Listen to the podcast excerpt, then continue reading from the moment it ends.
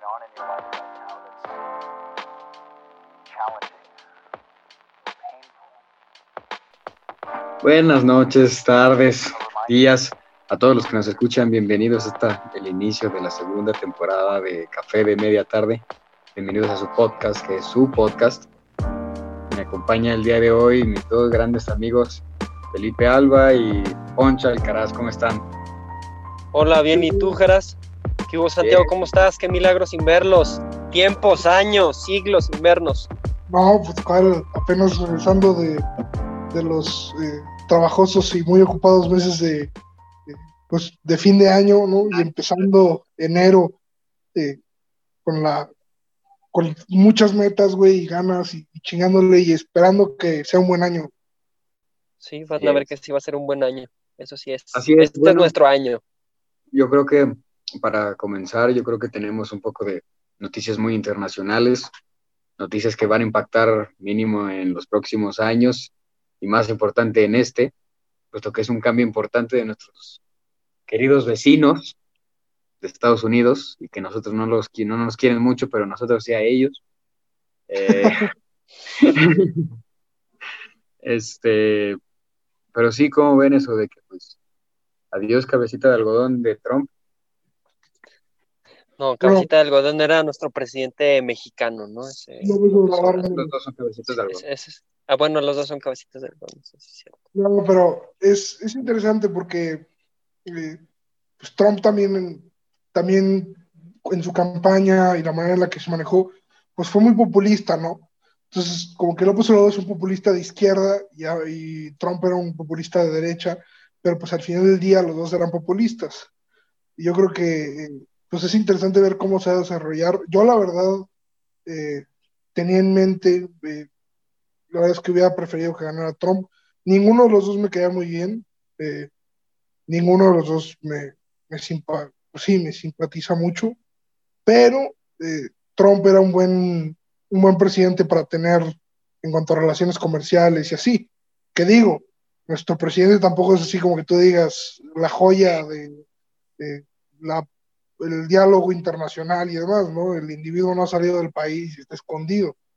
Pero bueno, vamos, vamos a platicar un poquito de eso, vamos a platicar también de, pues, de López Obrador, que lleva ya eh, como cuatro o cinco días eh, desaparecido. Cerrado, Eh, gracias a Dios. Sí, porque qué qué- qué bueno que no ha salido a dar su, su mañanera todos los días. A regarla ¿No todos los días cuando habla. ¿No lo has oído? Está peor ahorita en la mañanera, creo que sí lo extraño en la mañanera, extraño.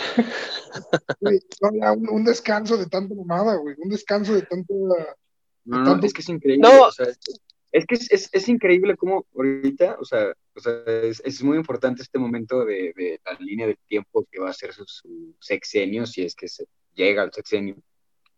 Este, eh, que, que no, es, es un gobierno de una persona.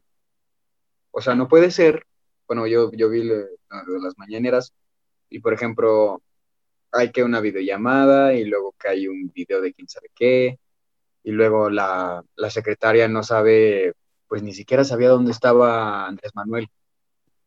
Le dicen, ¿dónde se encuentra? Pues tengo entendido que en su casa, en su casa, que está en su casa. Y luego la corrigen en ese mismo momento, no, tenemos pruebas de que está aquí, señora.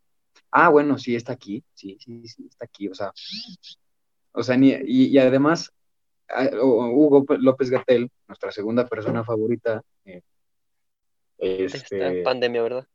salió a declarar que, que sería una invasión a la privacidad el, el dar testimonios o, o datos sobre el estado de salud del presidente, lo cual es una tontería.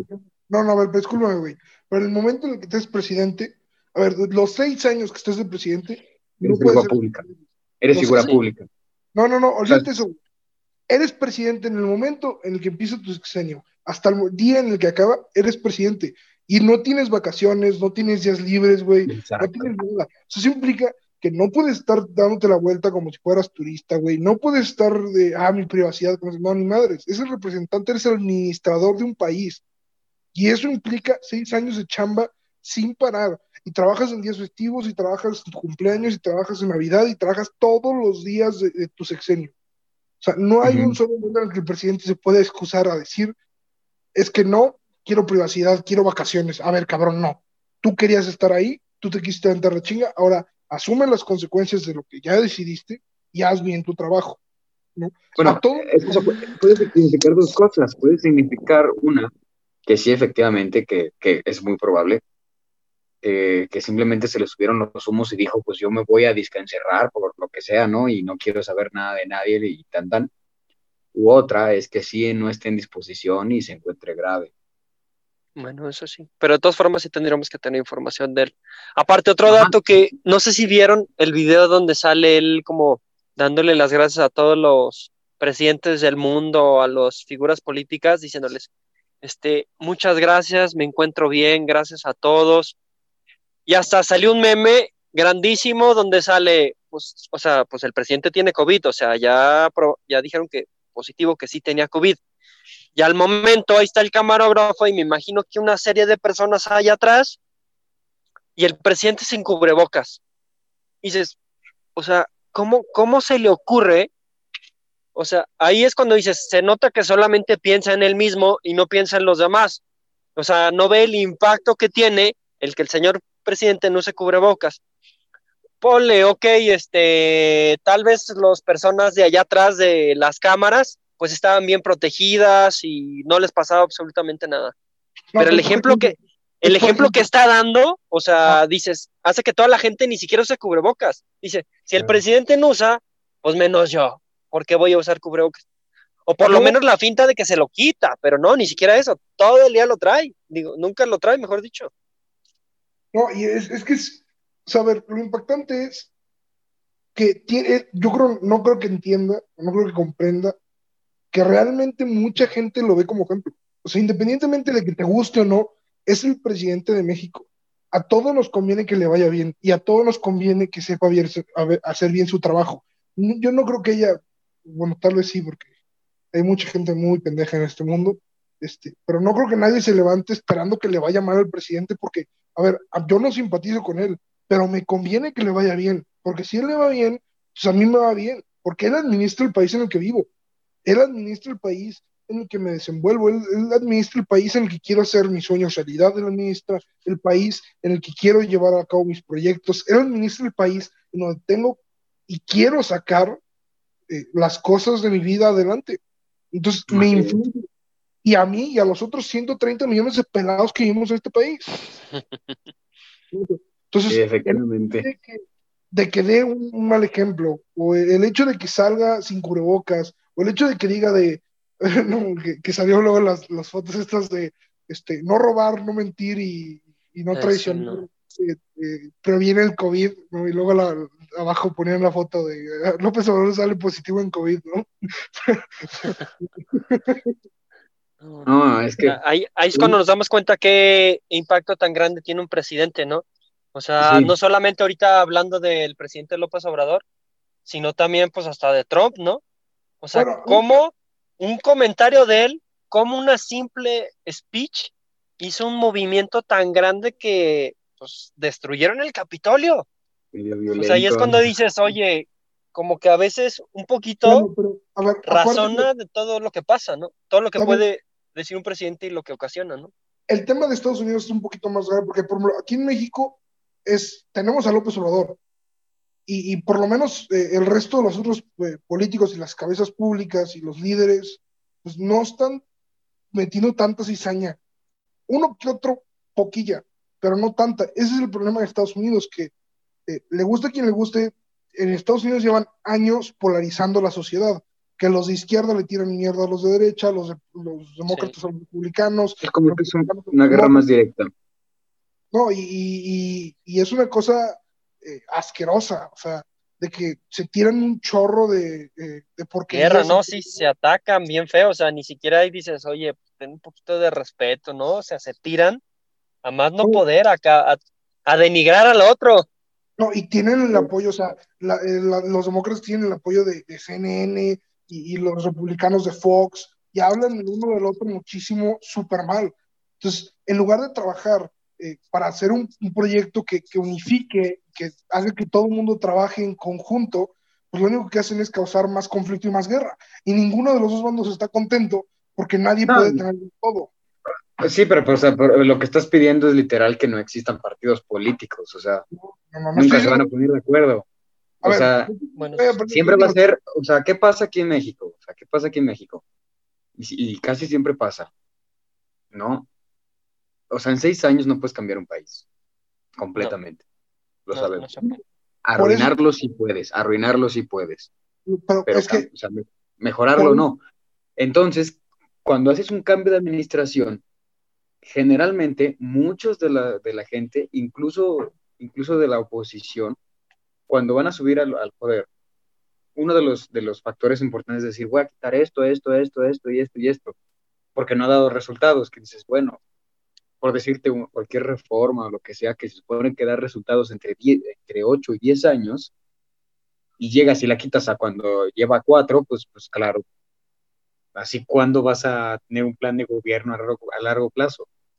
Tendría que ser como que una temporada como fue en el PRI, no digo que extrañó al PRI, pero tuvo que ser como que una temporada como la que fue el PRI, en la que en realidad, o sea, pues seamos realistas, nos guste o no, pues sí llegamos, hicieron muchas cosas muy mal, pero sí llegamos a donde llegamos, pues gracias a que todos se ponían de acuerdo.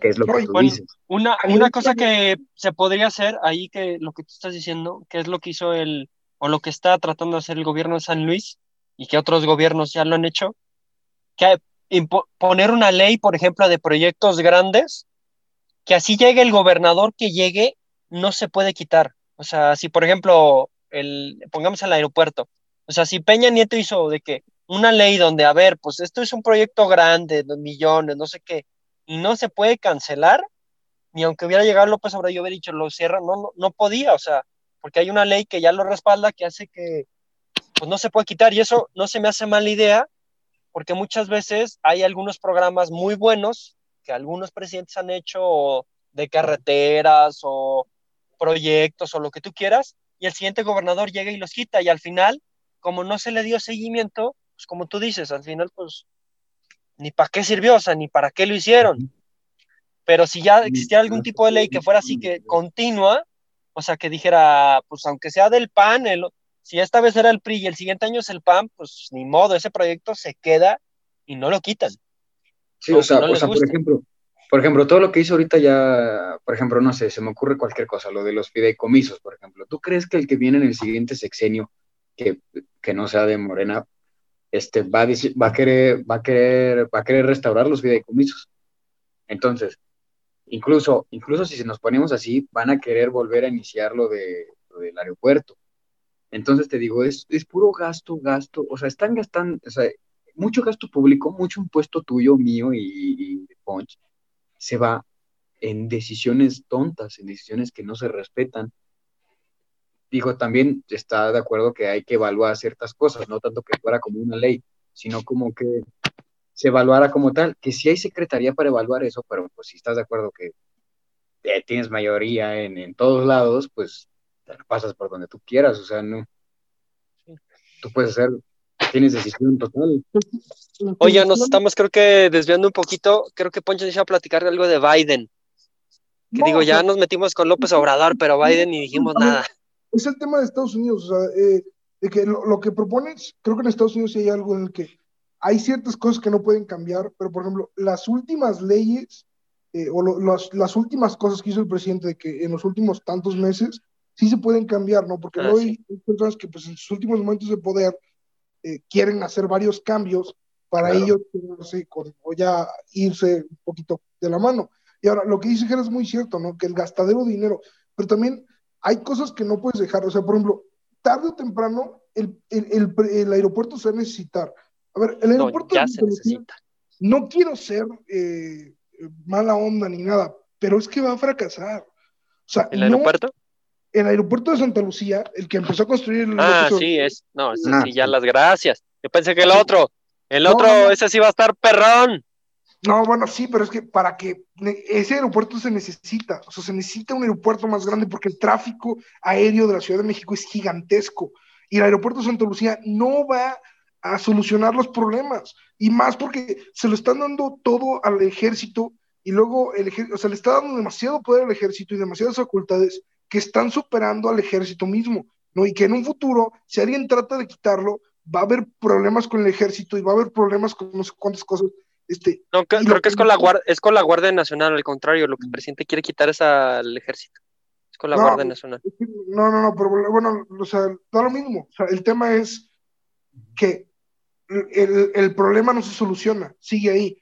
Y eso es lo que la gente tiene que empezar a entender, que tú lo que quieres es- no es un presidente que piense en cómo le hago para que la gente vote en mí en- dentro de seis años, o cómo es que la gente sigue contenta conmigo, pero es cómo le hago para realmente mejorar el país, a pesar de que no esté aquí, a pesar de que, que las mejoras empiecen a suceder cuando yo esté fuera. Y eso es, por ejemplo, meterle inversión edu- en educación, meterle Mira. inversión en, en- en temas, que eso pues va a dar fruto dentro de 10 años, dentro de 15 años, cuando los niños que estén en esos programas empiecen a salir adelante, ¿no? Y, y si metes eh, talleres deportivos, si empiezas a meterle lana a, a cosas, son cosas que tú no vas a poder recoger esos frutos, pero es que alguien tiene que empezar a sembrar. Y ese es el problema de México. Y ese es el problema ahorita en el mundo y Estados Unidos está pasando lo mismo. Hay muy poca gente que está preocupada por sembrar y mucha que está pre- preocupada por recoger el fruto. Claro. Y lo que quieren son soluciones rápidas, que no les cueste mucho y que les den votos. Y es, es una estrategia política, pero se nos olvida que eh, la, la política empieza, o sea, los gobiernos empiezan porque necesita haber un líder preocupado por el pueblo, por la gente, por la nación. Mira, eso que estás diciendo que de del presidente, digo, de que usan como las últimas cosas que ha hecho el presidente para medio, para ganar, pues eso yo creo que hizo Biden, literalmente con Trump, de toda la polémica que ha causado, los, pues literalmente, casi el último año fue cuando hizo, por las cosas más gachas, la verdad, fue cuando No, empezó a, hacer comentarios o hacer cosas que dices, oye, pues no manches, y yo creo que ahí agarró Biden y dijo, pues de aquí soy y todo lo que estás diciendo, pues yo voy a... Biden ganó. Biden por el odio a Trump. Sí, O sea, Biden ganó sí, porque, porque, lo, por- porque se alimentó del odio a Trump. Trump Al igual, empezó que, al igual que López Obrador ganó por el odio al PRI. Exactamente al PAN. A- no, al PRI, como ah, aquí fue más que, en, en México fue más de que ya la gente ya estaba cansada como un poco de, lo mismo. Pues realmente era un poco lo mismo y Morena, pues aunque parezca que no, pues era algo nuevo, diferente, entre comillas, podría decirse. Porque el PRI, PAN, PRD, pues son de casi toda la vida y Morena, pues era algo nuevo. Pues también por eso la gente dijo, algo nuevo, ah, pues ahí le voy a dar. Pero con Trump y Y Biden, además, pues por eso ganó Biden. Exacto, exacto. Y además, a ver, y también veamos, o sea, por ejemplo, Biden también tuvo muchísimo más ventajas que, que, que el- nuestro señor presidente López Obrador. Y una de las grandes ventajas es de que tenía a todos sus amigos que están atrás y uno de los amigos más fuertes que tenía era Obama. Mm. Y sabemos que Obama salió con un índice de aprobación muy alto. A pesar de que también a nosotros nos fue más o menos bien o mal, como quieran verlo, con Obama. Pero para los americanos es- ese era, era un referente. Entonces, claro, tienes un, o sea, tienes primero alguien que hizo las cosas relativamente excelente antes. Llega Trump, alguien de partido de, o sea, opuesto, y genera ese odio social, o sea, un, o sea, se ganó el odio de las personas. Pues claro que todos dicen, pues vamos a regresar a lo que, a lo que teníamos. ¿Y quién mejor? Pues el que recomiende el que estaba. El que está- recomiende la yo- gente. yo- yo creo- Yo, yo el creo que, por ejemplo, Trump tal vez hizo cosas muy buenas, pero sus comentarios hicieron que se acabara. La Eso gente yo creo. La gente, sea, sí, pero un- Todos un los comentarios, presidente- cómo criticó, cómo habló mal de la gente, eso hizo que su fama se fuera para abajo. Si él se hubiera quedado calladito, haciendo lo que debe y hablando bien, siento que tal vez, tal vez hubiera ganado. Creo. en mi humilde opinión. Ese fue su error, la boca suelta que tenía. Porque Sí. en cuanto a cosas que hizo, hizo cosas muy buenas. Pero fíjate, o sea, lo mismo pasó. Y el problema es que esto nos concierne a México, porque si las cosas siguen así, o sea, Estados Unidos lleva varios años en una crisis política. Y si esa crisis no, no se restaura, o sea, a Estados Unidos no le queda mucho tiempo como los jefes del mundo en, en cuanto al capital. Y no les no, queda- ya no son queda 10 China. no, exactamente, espérate, no, es que todavía no, pero ya van para allá. Y No, cuando, ya son. cuando verdaderamente eh, China, India y otros países empiecen a, a tomar un, eh, pues mayor poder económico y político en el mundo, en México se va a ver afectado, porque acuérdense que somos los vecinos, somos los que estamos aquí al lado, somos a los que nos puede o afectar mucho o ayudar mucho. Porque si a Estados Unidos le va a empezar a ir mal, eso es un hecho, va a empezar a bajar. Y cuando Estados Unidos empiece a bajar, hay dos, o nos arrastran con ellos más para abajo y México se mete a la chingada, y eso va a depender de las personas que estén a cargo en los, ulti- en los próximos años, o empezamos a aprovechar que Estados Unidos empiece a ir un poquito mal para crecer México, para poder sacarnos de, porque hay, hay muchas políticas que nos tienen muy amarradas a Estados Unidos, y si empezamos a romper estas políticas, podríamos incluso crecer muchísimo porque tenemos el potencial, tenemos todo para ser potencia y que Estados Unidos no nos arrastre con ellos mientras van cayendo. Sí. Y es lo que nos tenemos que preocupar ahorita, el ver cómo vamos a, a poder eh, pues crecer la economía y aprovechar la juventud que tiene México, porque hay mucha, hay mucha juventud que el resto del mundo no hay, ¿no? Y hay muchas oportunidades eh, laborales y de inversión eh, que existen. Y pues todo eso es lo que necesitamos, todo es lo que nos hace falta y hay que ver qué es lo que se puede hacer. Y eso es lo que les toca a los, a los próximos líderes, a los próximos líderes de- de- del país. Y no me refiero a, a dentro de 50 años, no me refiero a eh, empezando ya, o sea, el siguiente sexenio. Tienen que empezar a trabajar en este momento para que México vaya creciendo, porque ha habido mucho tiempo en el que México no ha estado pensando en el futuro y nada más ha estado pensando en el presente. Y López Obrador lo único que ha hecho es meterle más fuerza a sus pensamientos, ¿no? Mandando energías renovables para atrás, mandando proyectos nuevos para atrás, quitándole dinero a in- infraestructura y a, y a Inversionistas. tecnología, y a lo- no, a los científicos. A ver, discúlpeme, yo soy, o sea, del Departamento de Ciencias Exactas, que es el que yo pertenezco, de una universidad pública, se vio directamente afectado por las políticas de López Obrador. Sí. O sea, quitaron mucho dinero. Y ese que quite mucho dinero implica que haya menos estudiantes haciendo doctorados y haciendo investigación y que haya menos proyectos de, eh, de investigación aquí mismo. Pues no- las becas del CONACYT, ¿viste? Eh, Exactamente. Dices, no manches. Esas que muchísima gente usaba para aplicar en las universidades más prestigiosas del mundo, las quitó ya. Pues ya los mexicanos no pueden ir al MIT, a, a Navarra, a Harvard, ¿no? Ya no pueden. Bueno, bueno, bueno, bueno, pero antes, antes de que continúen, yo, este, el tiempo ya se nos está acabando. Nada más como por, uh, yo creo que podemos seguir platicando de esto, de, pues, de, de las cosas. Ahorita estamos hablando mucho de, de las cosas malas que se hicieron mal, incluso de las cosas que se hicieron bien. Yo creo que estaría muy bien este, comentar el siguiente podcast de las cosas que podríamos mejorar y cómo, ¿no? No, sí, claro. Podríamos hablar de eso y, y por a cualquiera que nos estén oyendo, opiniones, comentarios, por favor también háganos saber si están de acuerdo o no están de acuerdo con nosotros. En el Este, Twitter si tienen algo más que decir ustedes. está pues la, está la cuenta de Twitter para que vayan este, ahí a dejarnos sus preguntas, sus comentarios, eh, si nos quieren proponer algún tema para platicar o quieren incluso eh, tienen alguna idea que podamos usar aquí en el, en el podcast, algún invi- invitado, pues eh, con todo gusto ahí los esperamos. Y por último, pues nomás, pues a ver, eh, para acabar ya con el tema, no te vayas tan lejos. Yo en primera mano me vi afectado por esas becas. Yo no me fui a- al extranjero justamente por, por falta de dinero. ¿no? Y es, o sea, es todo lo que ha ido pasando, pero como vamos a ver, ya están todos los problemas. Ahora, ¿co- ¿qué podemos hacer para, para resolverlos? ¿No? Les preguntamos a ustedes y a ver qué propuestas tienen, qué creen que podamos hacer en los futuros, porque es lo que nos toca a nosotros. Nosotros los jóvenes que estamos empezando eh, a tomar las riendas de este país, hay que ir viendo qué es lo que tenemos que hacer para que en los siguientes años salgamos adelante y tenemos que trabajar juntos en ello. Pues nada, yo soy Santiago Alcaraz y Gerardo Martínez y, y Felipe Alga.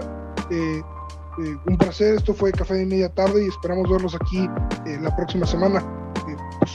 Buen inicio Buenas noches de- a todos. Buenas noches, amigos. temporada. Bueno, amigos, muchas gracias, eh. Nos vemos la siguiente. Cuídense. Este fue, este fue la- el inicio de la segunda temporada de Café de Media Tarde. Muchas gracias. Hasta luego. Hasta luego.